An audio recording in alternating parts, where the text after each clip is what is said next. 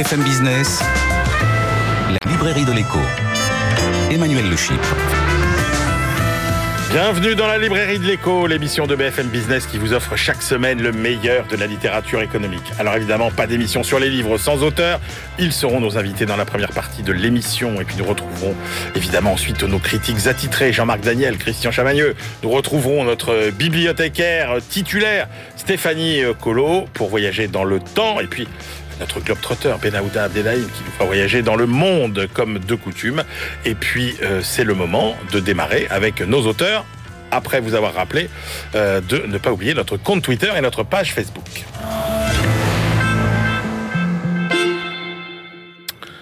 Mais comment redynamiser la démocratie en France? Comment redonner aux Français l'envie d'aller voter? La solution passe incontestablement par la restauration de la confiance dans l'action publique, ébranlée par le manque de résultats et peut-être aussi euh, la timidité ou le manque euh, de vision des réformes. Et oui, et oui, comment euh, faire que nous, citoyens, nous remettions à croire en l'action public. Réponse avec nos deux invités. Coralie Chevalier, bonjour. Bonjour. Coralie, vous êtes chercheuse en sciences cognitives et comportementales à l'École normale supérieure PSL et à l'INSERM et vous publiez avec Mathieu Perrona Homo sapiens dans la cité chez Odile Jacob. Jacques Lévy, bonjour. Bonjour. Jacques, vous êtes géographe, directeur de la chaire Intelligence spatiale de l'Université Polytechnique Hauts-de-France. Vous avez remporté, je le rappelle, en 2018 le prix Vautrin Lude. C'est la plus grande distinction en géographie au monde, c'est un peu le prix Nobel de, géographie, et vous publiez Géographie du politique aux éditions Odile Jacob. C'est un doublé Odile Jacob. Aujourd'hui, euh, il faut euh, le reconnaître dans cette librairie de l'écho. Je commence euh, avec vous, Coralie. Les comportements humains ne sont pas toujours prévisibles, c'est-à-dire qu'on prend des décisions de politique économique, et puis la réaction, alors parfois elle est conforme à ce qu'on pense, et parfois elle ne l'est pas. Alors quand elle est conforme, c'est par exemple les politiques de lutte contre le tabagisme. Oui, donc euh, j'imagine que ce que vous avez en tête, c'est quand on dit conforme, c'est conforme à l'idée qu'on se fait d'un agent purement rationnel. Exactement. Qui, euh, quand qui on lui répondrait donne- aux incitations Voilà. comme on, comme on l'anticipe. C'est ça, donc on lui donne des incitations négatives, il fait moins la chose, Voilà. et on donne des incitations positives, il fait plus la chose en question. Et effectivement, dans le cas de- des politiques de lutte contre le tabagisme, on sait que si on augmente le prix du paquet de cigarettes, de manière générale, ça conduit à une diminution de la consommation de tabac. Alors Voilà. parfois, on a des mauvaises surprises. Et parfois, effectivement, on observe que euh, ce mécanisme qui semble euh, intuitif et euh, être une espèce de vérité universelle euh, achoppe. Euh, et on a des cas qui sont devenus maintenant très célèbres, Ouais. comme par exemple le cas du don du sang en Suède, où le gouvernement suédois, face à la pénurie de sang, s'est dit bon, bah, c'est très simple. Quand on veut plus d'un certain comportement, on met une incitation positive. Et donc, on va simplement demander, euh, de proposer euh, aux personnes qui donnent leur sang une incitation financière. On va les payer pour donner leur sang. Bon, donc là, normalement, les gens devraient se précipiter. Et ben voilà, parce que là, il y a déjà une motivation intrinsèque à donner son sang pour être altruiste, pour faire les, pour faire une, une- une belle action, et on ajoute à ça Hmm. euh, une incitation financière. Donc, ce qu'on devrait observer, c'est Oui. que ces deux effets s'ajoutent, et en réalité, ils ne s'ajoutent pas, ils s'annulent. Euh, ce, qu'on ce que le gouvernement suédois a observé, c'est que il y avait moins de donneurs, euh, moins de sang donné et de moins bonne qualité. Alors pourquoi? Donc l'explication là, c'est que finalement, en souhaitant euh, ajouter une incitation financière, on a transformé la motivation à donner son sang. Euh, et c'est précisément parce que euh, le modèle euh, d'Homo sapiens n'avait pas été utilisé et que la façon de- d'appréhender les choses, c'était que les citoyens donnent pour euh, obtenir une récompense et en fait pas du tout. Les citoyens donnent leur sang pour faire une bonne action. Et quand Ouais. on fait une bonne action contre de l'argent, c'est plus vraiment une bonne action. C'est ça. Leur altruisme était contrarié, en fait. Leur altruisme est contrarié et si je donne mon sang pour euh, signaler, pour indiquer à autrui que je suis une, une Ouais. bonne citoyenne qui fait les choses correctement, même si c'est pas tout à fait conscient. Euh, ça fait quand même partie de ma motivation à donner mon sang. Le fait d'être payé pour le faire, ça détruit cette motivation. Ça s'appelle l'effet Cobra. Ça s'appelle l'effet Cobra. L'effet Cobra, c'est quand, en fait, euh, vous cherchez à résoudre un problème et que la solution que vous apportez aggrave le problème. Voilà, et alors d'où ça vient? Ça vient d'une anecdote qui est assez amusante, qui est que euh, dans la ville de Delhi, euh, face à une invasion de cobras, euh, les autorités locales se sont dit, bon c'est très simple, on va demander aux habitants d'attraper les cobras qui se promènent dans la rue, et s'ils attrapent un cobra et qu'ils nous l'apportent mort, on leur donnera en échange une récompense. Alors au début, ça a très bien fonctionné. Et puis, il y a un certain nombre d'habitants qui ont eu l'idée assez géniale d'élever des cobras de les tuer, de les amener aux autorités et puis ensuite de ah récupérer la récompense. Donc bien entendu, quand les autorités ont compris le petit stratagème, elles ont mis fin au dispositif. Hmm. Et là, forcément, euh, les éleveurs de cobras ont relâché les cobras dans la rue ah et donc on s'est retrouvé avec plus de cobras. à l'arrivée qu'au départ. D'accord. Alors, vous citez euh, un chiffre que moi j'ai trouvé euh, édifiant sur l'efficacité de l'action publique et, qui en dit long d'ailleurs effectivement, qui le fait que les, citoyens euh, croient de moins en moins finalement à l'efficacité de l'action publique. 75 euh, à 90% des décisions de politique publique n'ont quasiment aucun effet. Oui, un effet faible ou pas d'effet. Alors, euh, c'est dans ce livre, il y a un plaidoyer pour l'évaluation de l'action publique. bien entendu, nous ne sommes pas les premiers à dire que l'action publique doit être évaluée, mais c'est vrai que c'est un, un élément important du livre, euh, et pour cause. On constate, quand on fait des analyses qui, qui regroupent plein d'études différentes, que, en effet, euh, la plupart des politiques publiques qui sont mises en place, une fois qu'on les évalue de façon rigoureuse, avec une méthode d'essai randomisé en particulier, on constate que les effets sont euh, rarement... randomisé, c'est-à-dire qu'on prend deux échantillons, un euh, pour lequel il ne se passe rien, l'autre auquel on applique finalement le, cette, politique publique. et on voit si ça a des effets ou pas. Et on les compare et on voit si ça a un effet. Quand on, quand on utilise cette technique, qui est la technique la plus rigoureuse pour évaluer l'action publique, on se rend compte qu'il y a un certain nombre de euh, politiques publiques qui n'ont pas d'effet ou qui ont un effet très petit. Alors qu'est-ce que ça indique? Ça indique que le décideur public doit faire preuve de beaucoup d'humilité et plutôt que de partir du principe que ces bonnes idées euh, sont nécessairement euh, efficaces pour de vrai sur le terrain, il faudrait quasiment partir du postulat inverse et se dire j'ai une très bonne idée, mais ça va probablement pas marcher.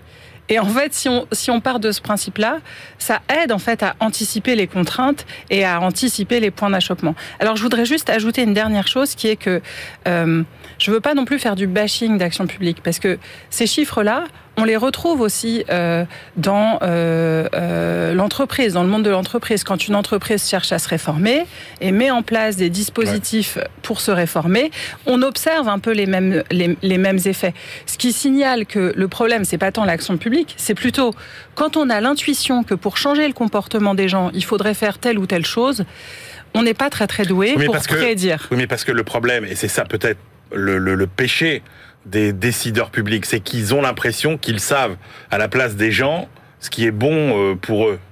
C'est possible, et c'est possible, et, peut-être une espèce d'ignorance du fait que pour anticiper le comportement des citoyens, eh bien, il faut avoir une, conception assez fine du fonctionnement euh, de l'esprit des citoyens. il y a quelque chose qui marche toujours.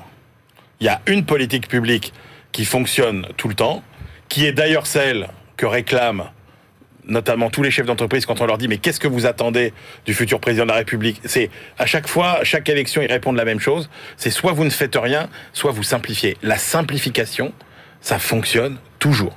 La simplification, ça fonctionne toujours. En effet, il y a dans pourquoi est-ce que on arrive à euh, changer de comportement? Il y a une part de l'explication qui est complexe.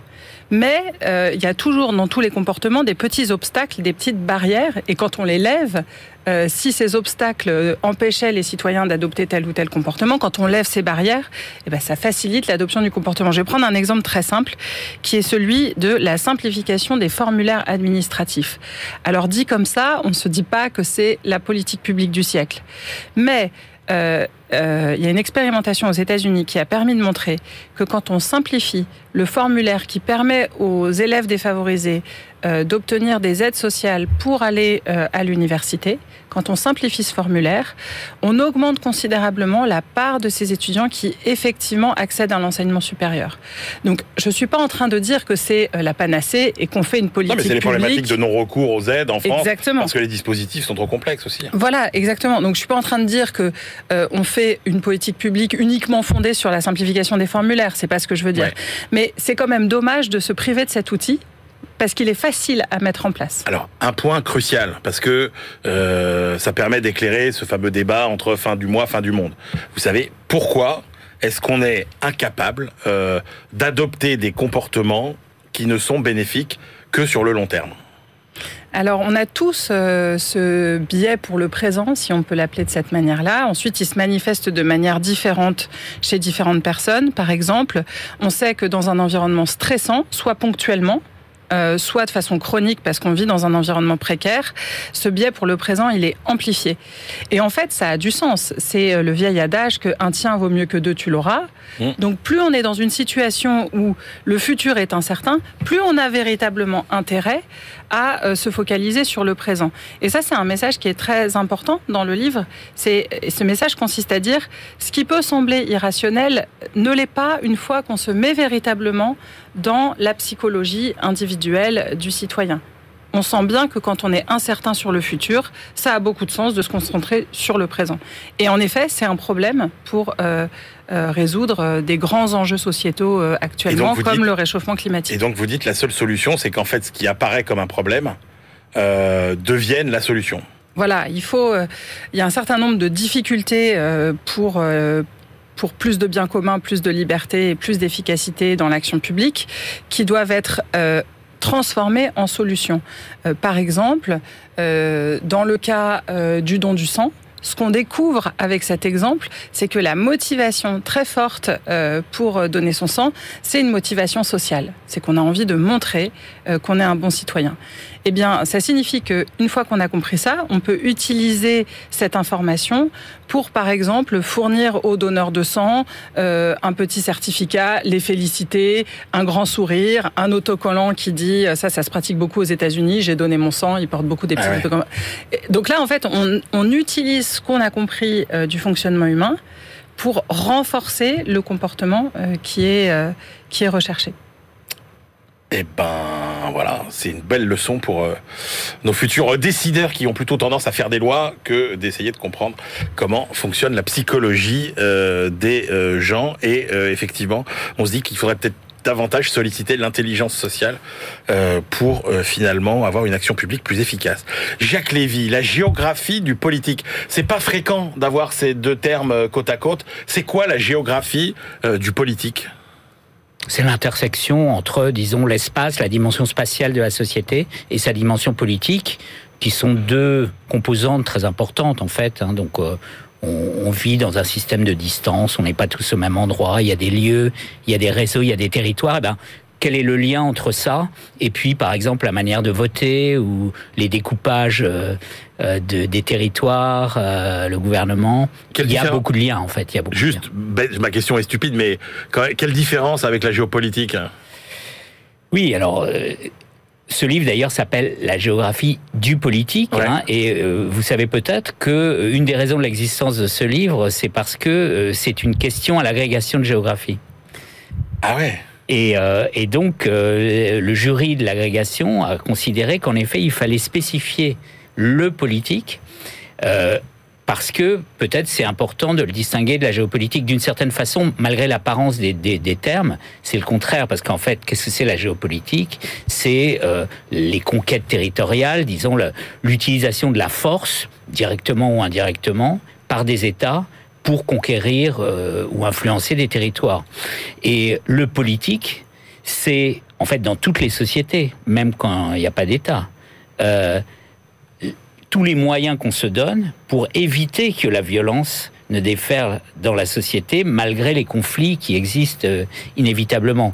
Et, et donc là, le ressort, c'est pas du tout la violence, justement. Enfin, disons, ça peut exister, ça s'appelle la guerre civile, mais c'est quand même un signe d'échec. Donc en fait, la le politique, c'est comment on fait pour que la société dans son ensemble évite que les contradictions à l'intérieur de cette société ne dégénère. Alors justement, pour euh, finalement euh, approfondir notre réflexion sur euh, euh, la, la, la, la, psychologie sociale, les gens, comment ils réagissent, etc. Il y a aussi tout ce qui dépend de l'endroit où ils se situent.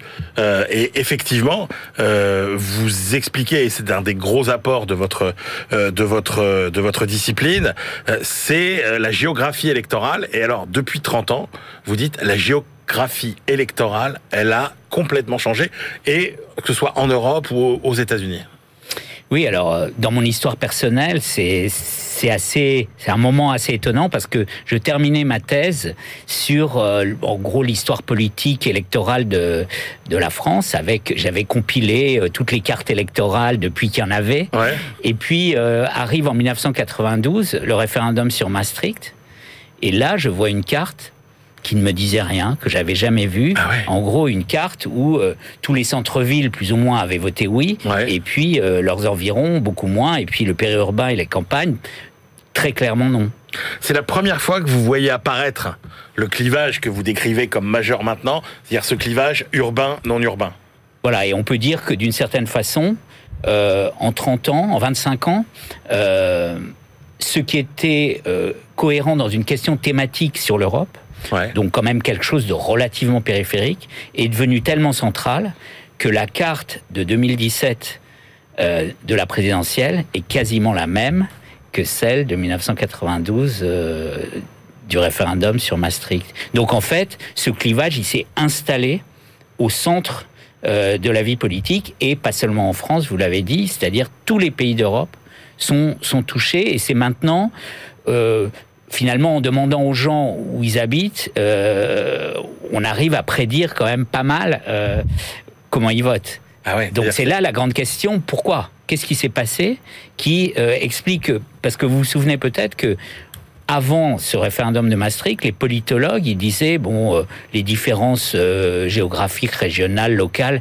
c'est quelque chose qui est en train de disparaître. C'est un, c'est un reste euh, de société archaïque qui était très locale, euh, avec des, colorations euh, très spécifiques, très différentes quand on changeait de canton. Donc il disait bon, c'est pas la peine de s'en occuper parce qu'il y a une nationalisation du vote. Il disait. Donc les cartes, pensait-il, auraient de moins en moins d'importance. Et en fait, c'est le contraire qui s'est passé. Oui, alors le paradoxe, c'est que vous expliquez que cette polarisation, elle est justement accentuée par le fait qu'on a la possibilité de se déplacer extrêmement facilement et extrêmement rapidement. Voilà, et, du coup, c'est pas un changement juste euh, de structure. Par exemple, la structure euh, spatiale aurait remplacé la structure de classe. C'est que maintenant, les individus ont beaucoup plus de liberté. Et donc euh, là, on retrouve aussi la thématique du, livre de Coralie Chevalier, c'est-à-dire les individus sont devenus très très importants si on veut comprendre ce qui se passe dans la société, notamment dans la politique. Oui, mais Parce ça- que en gros, ils choisissent où ils habitent. Oui, ils choisissent où ils habitent, mais c'est un peu contraire à l'idée qu'on a comme ça, de façon un peu schématique, de mondes qui ne se côtoient plus, qui ne se parlent plus. Tout ça, c'est excessif. Hein. Euh, ça dépend à quoi on compare. Hein. Souvent, les gens qui, qui parlent de, de la France en archipel, enfin d'une Ouais. d'une séparation, euh, ils ne font pas vraiment la comparaison avec, par exemple, la société euh, décrite par Zola. Bien sûr, euh, les gens habitaient dans le même immeuble, mais ils appartenaient à des mondes complètement distincts. Ils avaient très peu d'interactions.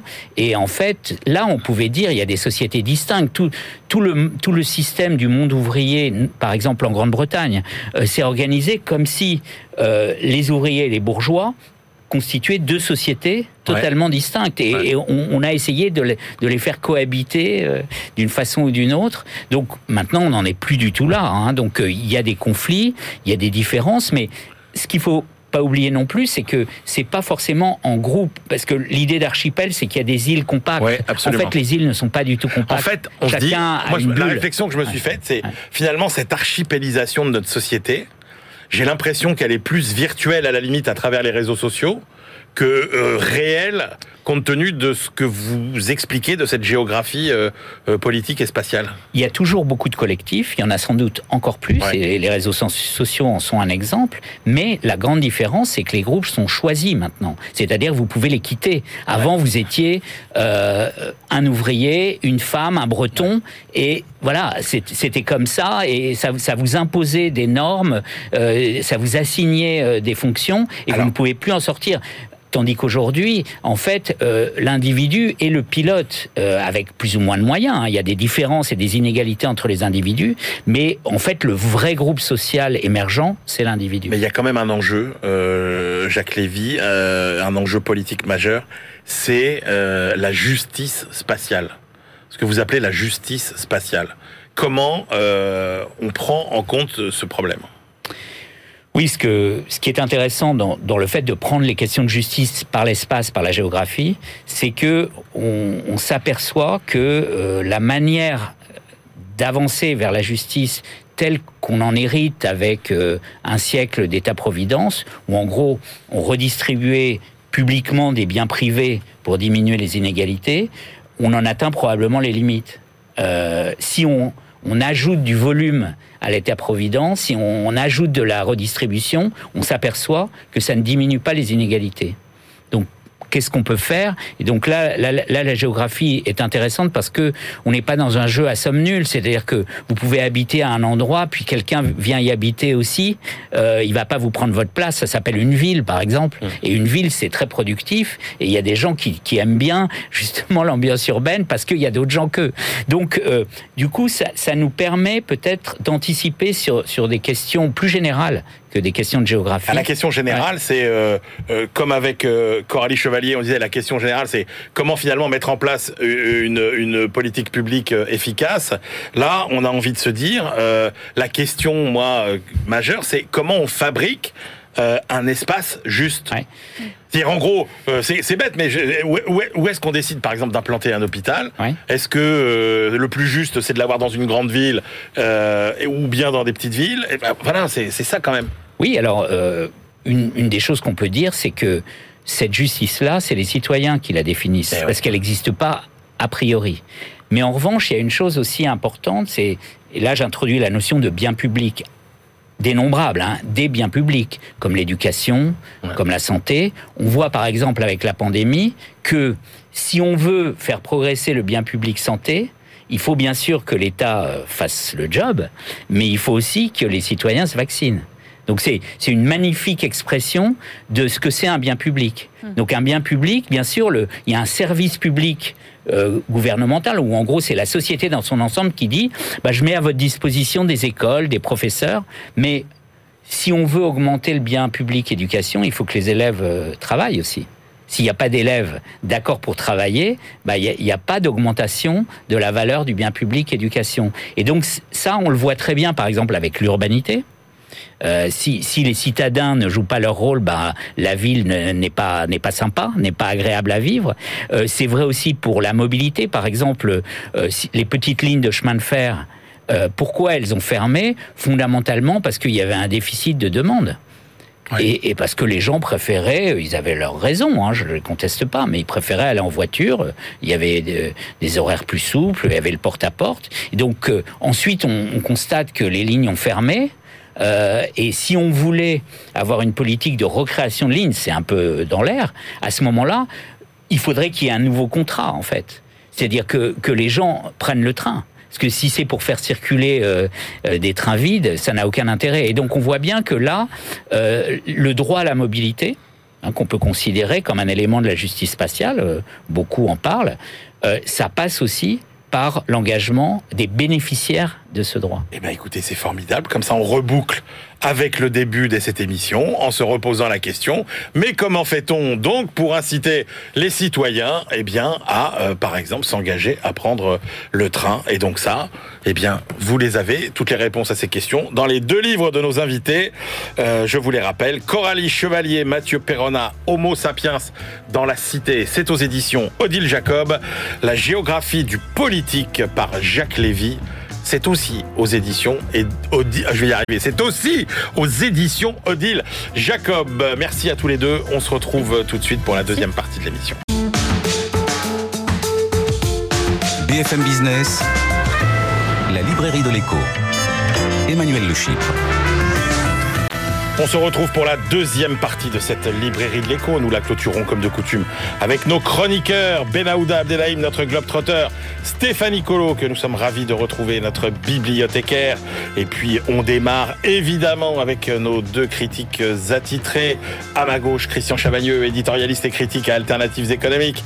À ma droite, Jean-Marc Daniel, professeur émérite à l'ESCP et le critique attitré de la Société d'économie politique. Euh, allez, on va commencer fort, Jean-Marc, avec le choix de Christian. Hein le livre de Michael Correia, Criminel climatique, aux éditions de, de la découverte. Euh, je sens que euh, vous êtes en forme, Jean-Marc, donc on va commencer par le choix de Christian. Christian, de quoi s'agit-il? Euh, L'auteur est un, est un journaliste à Mediapart, donc il a mené une enquête. C'est un livre enquête qui nous est proposé. Quand on parle réchauffement climatique, on pense souvent, on compare souvent les États. La Chine émet tant, les États-Unis tant, Ouais. ou alors on dit tel secteur, le transport émet tant de CO2. Et là, en fait, l'auteur nous dit mais derrière il y a des entreprises. En fait, en fait, une centaine d'entreprises dans le monde euh, émettent 70% à peu près du CO2, enfin des gaz à effet de serre qui sont émis dans le monde. Euh, 25 entreprises en émettent la moitié. Donc, si on veut vraiment lutter contre le réchauffement climatique, il faut regarder plus précisément certaines entreprises. Et le livre va nous en proposer trois, euh, trois entreprises. Donc la première, c'est Gazprom, la russe, qui euh, donc euh, produit du gaz, bien sûr. Et les, les scientifiques nous disent si on veut maintenir le réchauffement climatique sous 2 degrés, il faut laisser à peu près la moitié des réserves de gaz qui existent aujourd'hui dans le sol. Que fait Gazprom? C'est ça la stratégie. Est-ce que par rapport aux accords de Paris, au réchauffement climatique, Gazprom il va essayer de reculer? Pas du tout. hein. En Europe, on connaît ça. On a, le, gaz russe. On avait Nord Stream. Depuis septembre de l'année dernière, on a Nord Stream 2 qui a multiplié par deux les capacités d'exportation. L'auteur va regarder les objectifs de Gazprom à l'horizon 2030. C'est plus 20%. Donc, du côté de Gazprom, pas du tout envie de reculer parce qu'il y aurait réchauffement climatique. Deuxième grande euh, enquête, deuxième grande société, Saudi Aramco, qui produit du pétrole, l'entreprise euh, saoudienne. Entreprise saoudienne qui, avec son exploitation de pétrole, émet quatre fois et demi plus de CO2 que la France, dans son, de toute, toute l'économie française dans son entier chaque année. Donc, pareil, même question. Est-ce que euh, Saudi Aramco va essayer de réduire un peu? Pas du tout. Ils investissent au contraire à mort. D'un côté dans le plastique, parce qu'ils sont persuadés que le plastique va exploser, l'utilisation du plastique, du plastique va exploser, et aussi dans les moteurs Est-ce que je thermiques. peux vous poser une question bête, Christian? Ju- juste pour le- ça. Oui, allez-y. Juste, Pour lever une ambiguïté. Dans, dans, dans, dans les moteurs thermiques euh, euh, non polluants, entre guillemets, si ça existe, avec euh, des investissements en R&D absolument phénoménaux, 1000 brevets déposés sur ce sujet rien que l'année dernière. Votre question Non, non, c'est juste, quand on dit, euh, quand on regarde Gazprom, quand on regarde euh, Saudi Ar- Aramco, on regarde quoi? Juste la façon dont eux travaillent? Ou bien est-ce qu'on considère que euh, la pollution de ce qu'ils produisent et vendent l'exploitation, l'exploitation, Ah, juste l'exploitation. du pétrole, l'exploitation du gaz. D'accord, d'accord, d'accord, C'est c'était cette précision voilà, dont- j'avais besoin. Ouais, ouais. Et donc, euh, on s'aperçoit que, que Saudi Aramco, par exemple, s'appuie beaucoup sur JP Morgan, Gazprom aussi d'ailleurs. JP Morgan finance aussi beaucoup Gazprom. Et puis, on retrouve les BlackRock, euh, les Vanguard, les, les State Street qui, euh, qui publient, qui euh, financent aussi beaucoup. Et puis enfin, la moins connue, China Energy, là, qui exploite le, charbon moins connu parce qu'elle est surtout présente en Asie et en Afrique, euh, qui veut se développer elle aussi. Même question, est-ce qu'elle veut arrêter de se développer? Pas du tout. Qui euh, continue à se développer en Afrique euh, et en Asie. Là aussi, les fonds d'investissement américains sont très présents. Les banques françaises détiennent 5 milliards d'actions de China Energy et EDF.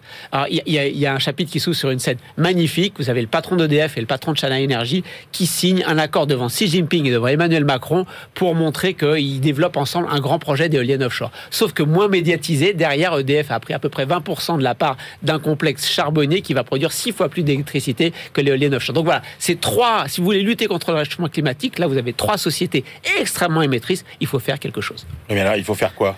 Ah bah voilà. Ça, c'est la bonne ça- question. ça- C'est-à-dire qu'à part, à part supprimer le C'est la pétrole, bonne question. le D'autant gaz, D'autant plus qu'elle a faire Ah, journaliste. oui, oui, ah oui, oui, c'est un journalisme et version humanité 1950. hein. C'est-à-dire que le mot qui revient le plus souvent, c'est euh, climaticide et donc criminel. euh, et parce que ça pourrait être un vrai journalisme d'investigation, notamment sur Gazprom. Il y a tout un passage où il explique que l'entreprise a été privatisée, renationalisée, qu'elle a utilisé d'ailleurs avec la complicité de Poutine, qui est accusé d'être mafieux euh, sans limite. Elle a utilisé des lois environnementales pour sortir euh, des concurrents du, des champs Mm. pétrolifères et, et des champs de production de gaz de la Russie, en disant, euh, au moment de la privatisation sous Eltsine, euh, Shell et tous ces gens-là avaient réussi à pénétrer sur le territoire. Non, mais ils respectent pas les normes environnementales, on les sort comme ça. Donc, on aurait pu s'intéresser à ça. Il y avait des détails très importants. On apprend par exemple que le correspondant, le directeur de Gazprom en France boit du thé blanc. Et donc, à plusieurs reprises, il insiste sur le fait qu'il boit du thé blanc. On s'en fout complètement. En revanche, ce qui est intéressant, c'est à la fin, c'est qu'est-ce qu'il faut mettre à la place? Il dit du nucléaire, surtout pas. Donc, ce qu'il faut faire, c'est se révolter. Et il faut bien comprendre que les vraies victimes du réchauffement climatique, ce sont les femmes et les hommes non blancs. Donc il faut faire une intersectionnalité des luttes dans la révolte contre le réchauffement climatique et contre Gazprom, contre euh, Saudi Aramco et contre euh, la compagnie chinoise. On va se chauffer comment Et quel est le rapport qu'il y a entre l'intersectionnalité et la situation climatique Donc ce livre est totalement à côté de ce qu'il aurait pu être, parce qu'il y a quand même quelques éléments quand euh, sur Saudi Aramco, il dit par exemple que ça représente 1700 milliards de, de capitalisation, l'équivalent de capitalisation boursière. Quand on compare à Apple, on voit bien que ces sociétés sont en train de décliner dans leur importance par rapport au reste du fonctionnement de l'économie. Sur Gazprom, il y a un moment donné, alors ces experts, c'est toujours machin, expert auprès d'une ONG écologiste. Il y en a qu'un qui l'interroge sur justement la contribution parce que c'est pas très clair. Par rapport à votre question, il y a des moments où il dit mais Saudi Aramco, il, alimente les SUV et les SUV ce sont ceux qui sont les plus Ah, C'est-à-dire que si vous, si vous attribuez à Ramenco toute la pollution qui vient du pétrole qui est produit, oui, c'est à peu près. Oui, exactement. peu- Il y a des endroits où on se dit, mais euh, il n'est pas aussi clair que ce que vient de dire Christian dans son partage entre ce qui est lié à la technique d'exploitation du, de l'extraction du gaz, du charbon ou du pétrole et ce qui est lié à l'utilisation une question, parce que si on dit criminel, c'est est-ce que c'est à cause du secteur auquel ils appartiennent, ou est-ce que dans les mêmes secteurs, il y a des entreprises Ah non, non, non, qui se comportent beaucoup mieux, Non, par c'est- exemple c'est- alors c'est vrai que le mot criminel revient à toutes les pages et Ouais. on aurait peut-être pu s'en passer, mais c'est criminel parce que on sait que euh, le réchauffement climatique tue des gens aujourd'hui. Et donc voilà, c'est pour ça que c'est criminel. On, Non, on c'est criminel. On le disait une fois. Ce qui Oui. tue, c'est le Bah, climat. c'est pareil. Ah ben oui. Non, ce qui est quand même euh, intéressant, mais on, on va passer à votre bouquin, c'est que Ouais. c'est- c'est c'est cette idée qu'on nous vend avec le, le- le- la finance verte, etc., l'idée que plus personne ne finance finalement les- le, le- le gris, voire le, Oui. le- le marron. Et en fait, on s'aperçoit que c'est pas c'est pas si évident que ça, quoi. Mais parce que, encore une fois, je vois pas comment on pourrait se chauffer sans nucléaire, sans gaz, sans charbon. Mais il faut lire les scénarios de. RTE, de l'AIE, etc. Voilà. mais, mais il, faut, il faut quand même, jusqu'à présent, aujourd'hui, jusqu'à présent, on se chauffe comme ça. Allez, Une belle enquête. une- Voilà. Oui, pour l'humanité 1950. Allez, Jean-Marc, votre choix. Frédéric Carbone. Chatillon, guerre d'influence chez Odile Jacob. De quoi s'agit-il? Alors Frédéric Charillon, c'est un spécialiste de géopolitique, d'histoire diplomatique, de théorie diplomatique, et il se pose la question de savoir si dans les relations entre les États, dans les relations entre les grandes entités comme euh, les entreprises, euh, le rapport de force n'a pas disparu, le rapport de force physique au profit de ce qu'il appelle l'influence. L'influence, c'est la capacité qu'a quelqu'un de faire en sorte qu'une autre personne satisfasse à ses volontés, mais de façon spontanée et sans être contrainte à le faire, donc sans être obligé de le faire. Alors une fois qu'il a défini ça, il dit d'ailleurs, il y a une théorisation de, de l'influence, il, il y a le mice qui permet d'atteindre l'influence. Mice en anglais, ça veut dire monnaie, c'est-à-dire vous pouvez payer quelqu'un. Euh, I, c'est l'idéologie, vous pouvez l'influencer par l'idéologie que vous véhiculez. Coercition, vous pouvez lui faire pression sur lui en faisant une forme de chantage. Et puis euh, ego, c'est-à-dire vous le flattez. Et donc, sans le menacer physiquement, vous pouvez obtenir d'un pays, d'un individu, d'une institution qu'elle fasse ce que vous avez envie, euh, envie qu'elle fasse. Alors, une fois qu'il a posé ça sur le plan théorique, c'est quelquefois un peu fastidieux, mais c'est assez bien organisé. Il prend des exemples concrets et il dit bien dans le monde dans lequel on vit, finalement, regardez la première puissance, c'est sont les États-Unis, et sur le plan de la puissance traditionnelle, la puissance militaire, sa première armée du monde, le Vietnam, l'Afghanistan, l'Irak ont montré que finalement, ils n'étaient pas capables de contrôler un territoire. Les, Romains, ils arrivaient, puis ils contrôlaient le territoire, et c'était fini. Là, ils sont même pas capables de contrôler des territoires. Ils sont restés 20 ans en Afghanistan, et ils ont été obligés de partir. En revanche, euh, chaque fois qu'il y a une élection américaine, le monde entier est au courant de ce qui se passe aux États-Unis. Tout le monde parle l'anglais, tout le monde regarde les séries américaines, tout le monde pense comme les Américains. Et donc, il dit qu'il y a des jeux d'influence qui sont des jeux d'influence qui se mettent en place. Il dit, la Chine Chine a une influence que l'on ne soupçonne pas au travers du- de l'évaluation des universités. Le classement universitaire de Shanghai a donné un pouvoir à la Chine colossal et tout le monde s'est soumis à cette décision de façon euh, volontaire. hein. Personne n'a contesté. Tout le monde a dit il faut faire ce que réclame le classement de Shanghai.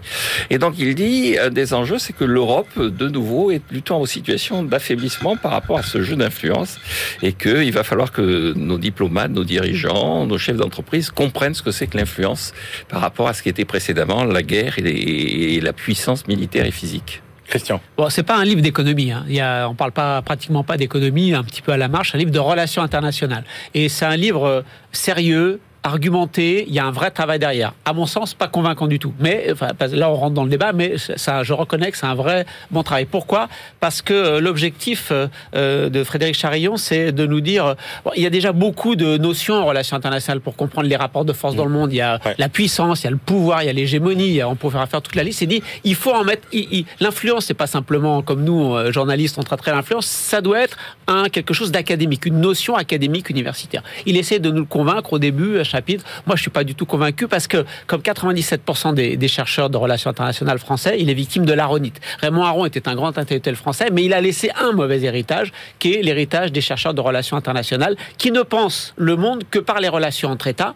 Alors oui, vous avez des ONG, vous avez des firmes multinationales, mais elles sont à côté, à la marge, et euh, quand on les prend en compte, c'est simplement pour savoir si ça correspond ou pas aux stratégies des États. Et c'est un pouvoir, comme l'a dit Jean-Marc, un pouvoir relationnel. Est-ce que je suis capable, moi, en relation directement avec vous, de vous faire changer Alors qu'on a, du côté des relations internationales, le pouvoir structurel. Si je suis capable d'écrire les règles du jeu dans lesquelles vous êtes obligé de vous inscrire, j'ai pas euh, d'approche relationnelle directe contre vous. Par contre, j'exerce vraiment de l'influence, du pouvoir, de l'hégémonie, de la domination, tout ce que vous voulez. Et je trouve que Frédéric Charillon, comme tout, comme 97% des chercheurs en RI français, en relations internationales, passe à côté de ça, qui sont des trucs, qui sont des notions beaucoup plus, euh, beaucoup plus puissantes.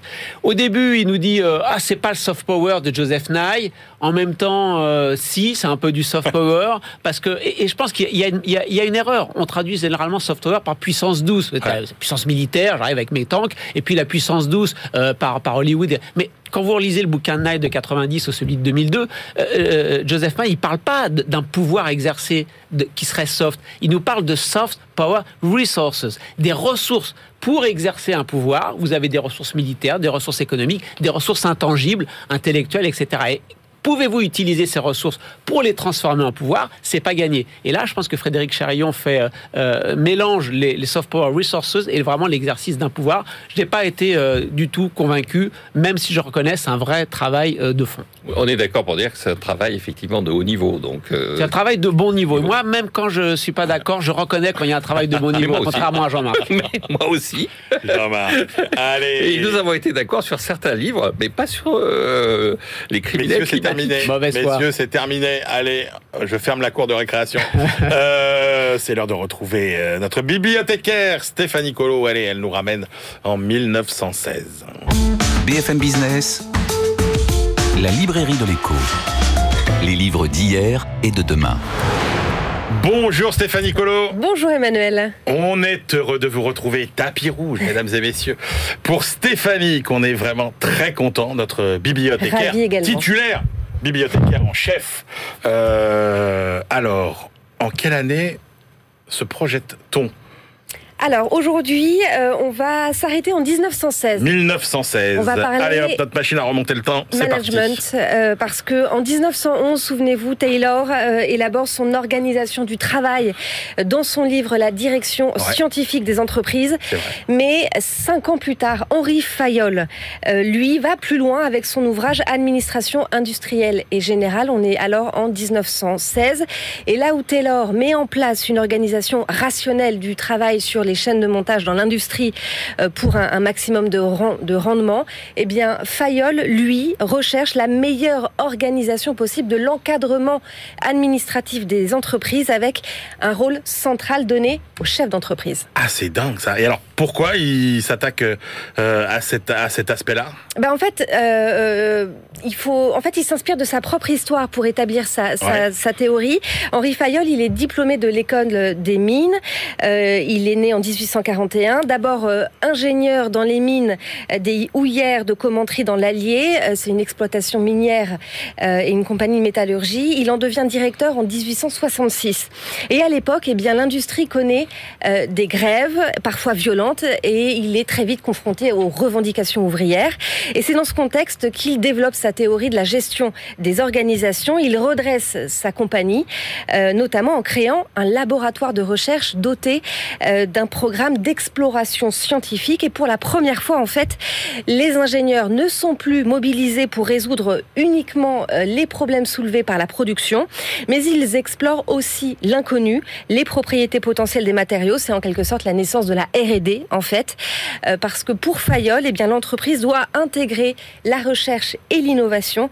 Et c'est au chef d'entreprise de gérer cette, euh, bah, cette nouvelle tâche finalement. Ah ouais, c'est ça. En fait, la recherche et l'innovation, euh, ça vient pas de nulle part, ça s'organise. Il faut la gérer. Il faut la gérer. Et alors, est-ce qu'il y a des, est-ce qu'il a une philosophie, est-ce qu'il a des grands principes Fayol? Oui, en fait, pour euh, bâtir sa théorie générale de la gestion administrative, il s'appuie sur cinq composantes prévoir, organiser, commander, coordonner et contrôler. Il édicte aussi 14 principes de management. Et parmi ceux qui, ont, qui font plus écho aujourd'hui, il y a un homme ne reçoit idéalement des offres, des ordres que d'un seul chef.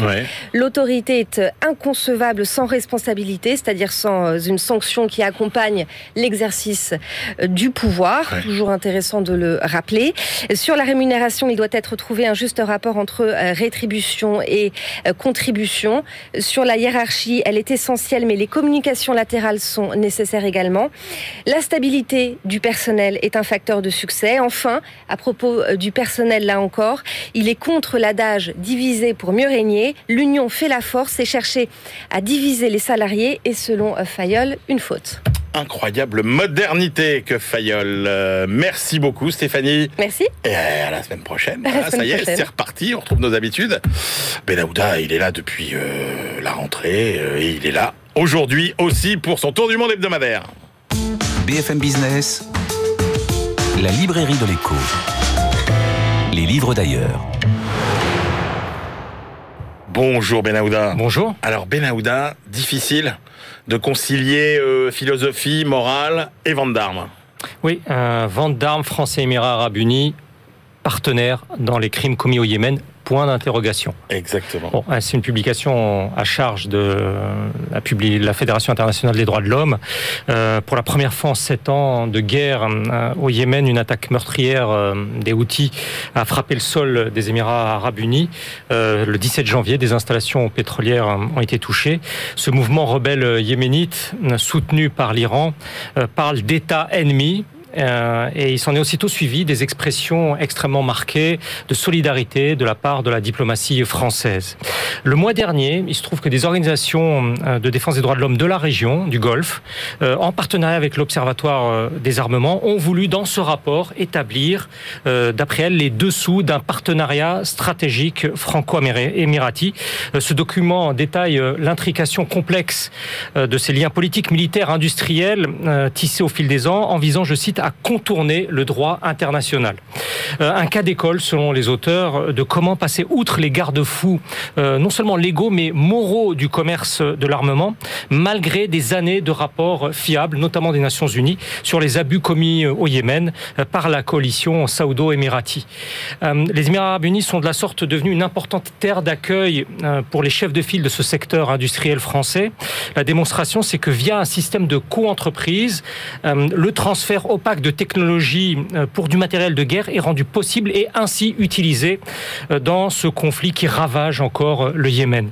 Airbus, Safran, CMN, Dassault, Lacroix, MBDA et Thales sont cités. Les cadres réglementaires français et européens qui a été formalisé à Bruxelles dès 2008 ne seraient pas respectés. Thales, qui est un exemple, a pu installer et mettre à niveau notamment des systèmes de communication avancés des forces aériennes émiraties qui bombardent euh, le, Yémen. Le document énumère aussi l'activité spécifique aux Émirats de start-up françaises. conclusion que je vous cite, la poursuite de vente et de maintenance ne peuvent que susciter des interrogations sur la complicité éventuelle d'entreprises françaises. Alors, autre relation compliquée, Benahouda, entre les Maldives et l'Inde. Oui, des ennuis au paradis, relation entre les Maldives et l'Inde, tiraillée entre amitié et antipathie. Euh, c'est le vrai titre, des ennuis au paradis. C'est exactement le, titre. Alors c'est publié en Allemagne par la, la fondation Konrad Adenauer, euh, dans une série en trois parties portant sur les relations entre l'Inde et, ses voisins. Alors là, euh, Elias Marini Schaffer explique comment les Maldives sont entraînées dans le grand jeu diplomatico-stratégique entre New Delhi et Pékin. Historiquement, pour rappel, l'Inde a toujours toujours euh, été la plus, de la plus grande influence dans, dans ce pays, sauf que l'élite politique divisée euh, des Maldives euh, s'est tournée vers la Chine au début des années 2010 mmh. pour obtenir un appui financier très important. Le rêve, je cite, de développement chinois est symbolisé par la construction d'un spectaculaire pont entre la capitale Malais, l'aéroport international et une île artificielle centrale, ce qui assure à présent une continuité territoriale grâce ah à l'investissement chinois. La Chine en a été été remercié en 2015 par, euh, sous la forme d'un amendement constitutionnel euh, autorisant la propriété euh, foncière étrangère dans cette petite nation insulaire. Un traité de libre-échange a été conclu et une très forte augmentation de la fréquentation touristique chinoise a eu lieu. Relation florissante sous des montagnes de dettes, je cite, avec des clauses radicales de confidentialité, c'est ce que nous explique l'expert. et c'est alors que le nouveau pouvoir en 2018 s'est aussitôt retourner vers le vieil ami indien euh, pour aider à rembourser euh, euh, ce créancier chinois qui a été retiré, à qui a été retiré le, statut de partenaire prioritaire de développement.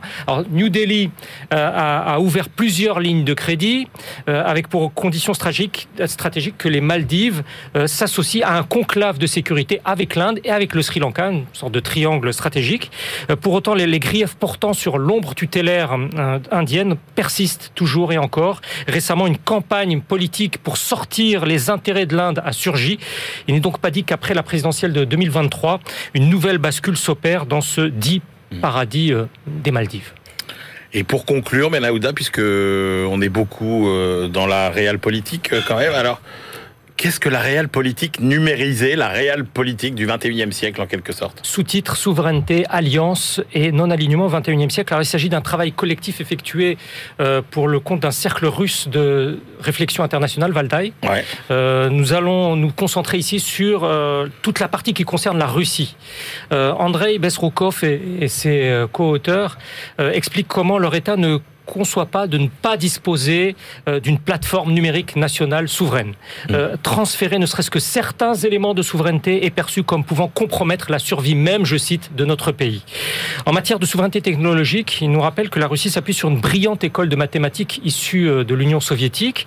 C'est ce qui fait que la Russie dispose maintenant d'un moteur de recherche national, d'un réseau social national et de tout un ensemble de solutions jugées compétitives à l'échelle mondiale en matière d'intelligence artificielle, de cyber cybersécurité, de ville intelligente, etc. Alors, réponse russe chapeautée étroitement par le ministère de l'Industrie numérique et par le ministère de l'Industrie et du Commerce pour aboutir à des solutions globales, donc acceptées aussi ailleurs qu'en Russie.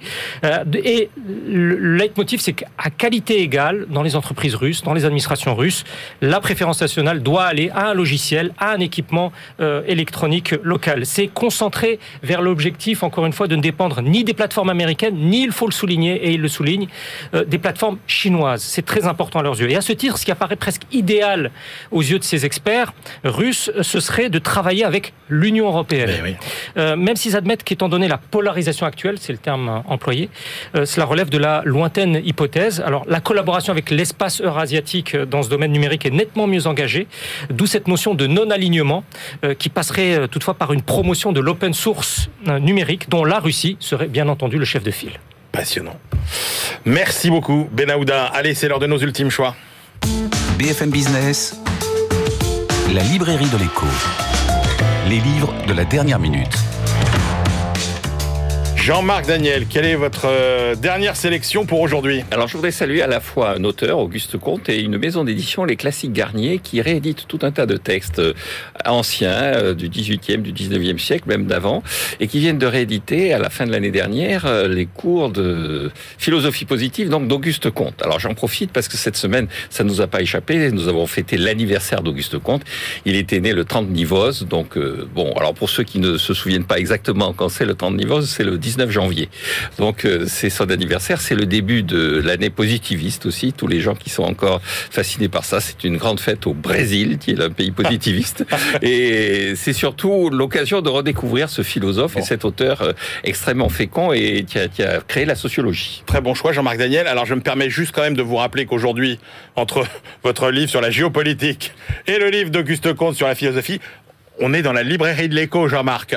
On s'intéresse à toutes les sciences sociales, vous avez raison. Et c'est le fondateur de la sociologie, et nous avons été beaucoup envahis par des sociologues. Ça ira pour cette fois-ci, mais ça méritait un petit recadrage quand même. Allez, Christian Chavagneux, votre dernier choix pour aujourd'hui. Le dernier livre d'Yves Pérez, on avait euh, débattu avec Jean-Marc de, son ouvrage euh, précédent. Euh, et c'est un livre sur le protectionnisme et qui montre que le développement, enfin que l'économie française ne s'est jamais autant bien portée que lorsqu'elle est protégée par, par des mesures protectionnistes. C'est pas du tout un appel à, la fermeture euh, ni à l'autarcie. Euh, c'est euh, fin 19e siècle, début 20e, entre deux guerres, après Première Guerre mondiale, après Deuxième Guerre mondiale, pardon. Il montre que quand l'économie française est bien protégée, elle s'en sort très très bien. La fin du livre est pas super parce que l'auteur nous dit oh, bah, tous les problèmes de la France aujourd'hui sont dus au fait qu'on a libéralisé depuis les années 70. Il y a des fautes éditoriales qui valent quand même un super fou rire lorsqu'on apprend que Maurice Chevalier était un économiste saint-simonien, adepte du libre-échange. C'est Michel Chevalier. Michel Chevalier. et il y a beaucoup, il y a d'autres erreurs comme ça de prénoms, mais sinon, c'est un, ouvrage cultivé, beaucoup de culture économique, on apprend beaucoup de choses. Je vous rappelle que Senior, qui était le premier économiste à avoir enseigné au Royaume-Uni, disait Nul n'est économiste s'il est protectionniste. Donc, euh, Christian tombe sous la même euh, verdict que vous, que moi. Eh bien voilà, merci messieurs, c'est la fin de cette librairie de l'écho. On se retrouve la semaine prochaine et d'ici là, bonne lecture, des lectures économiques bien sûr.